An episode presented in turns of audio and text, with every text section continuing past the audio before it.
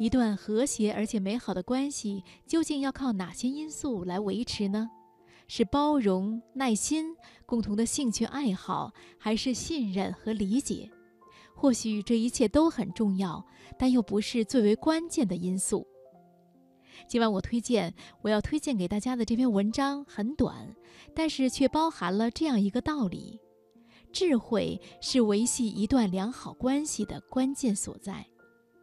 文章的名字叫《爱的相对论》，作者灰姑娘，选自《时间会证明一切》一书。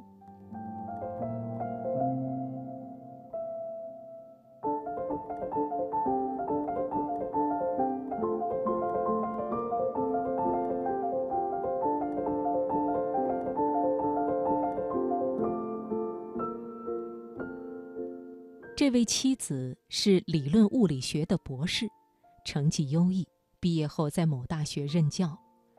丈夫则是一家报社的编辑，任谁来看，两个人的事业和爱好都是风马牛不相及的。起初，我们都以为他们因为没有任何共同话题，相处起来会困难重重。然而，近十年过去了。他们依然婚姻幸福，琴瑟和谐，这不由得让人生出一丝好奇。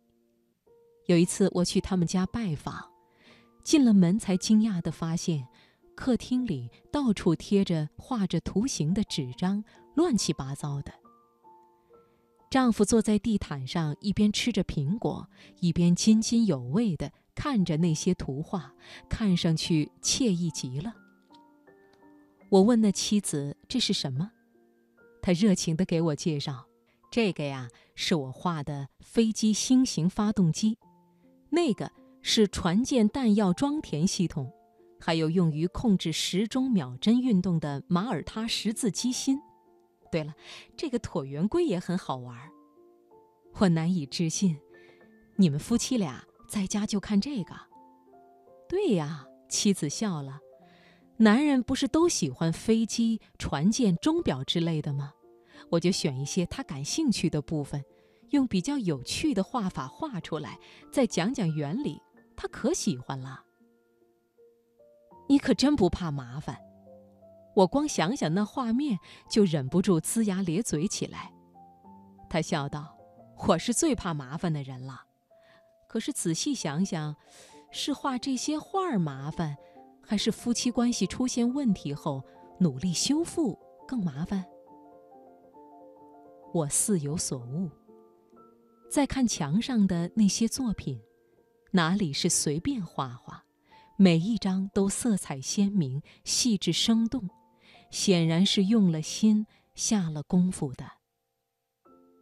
她请我坐下，又跑过去挽住丈夫的胳膊，亲热地说。周末你喜欢在家里还是去酒吧喝酒？丈夫不加思索地说：“当然是在家里了，和你聊天多舒服，一天感觉像过了一小时，很快。在酒吧里待一小时，吵得头都疼了，感觉像过了一天。”妻子笑眯了眼睛：“你是个天才，你刚才说的就是爱因斯坦的相对论啊。”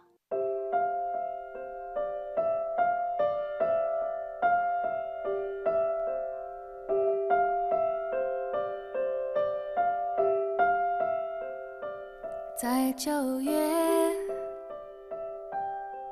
潮湿的车厢。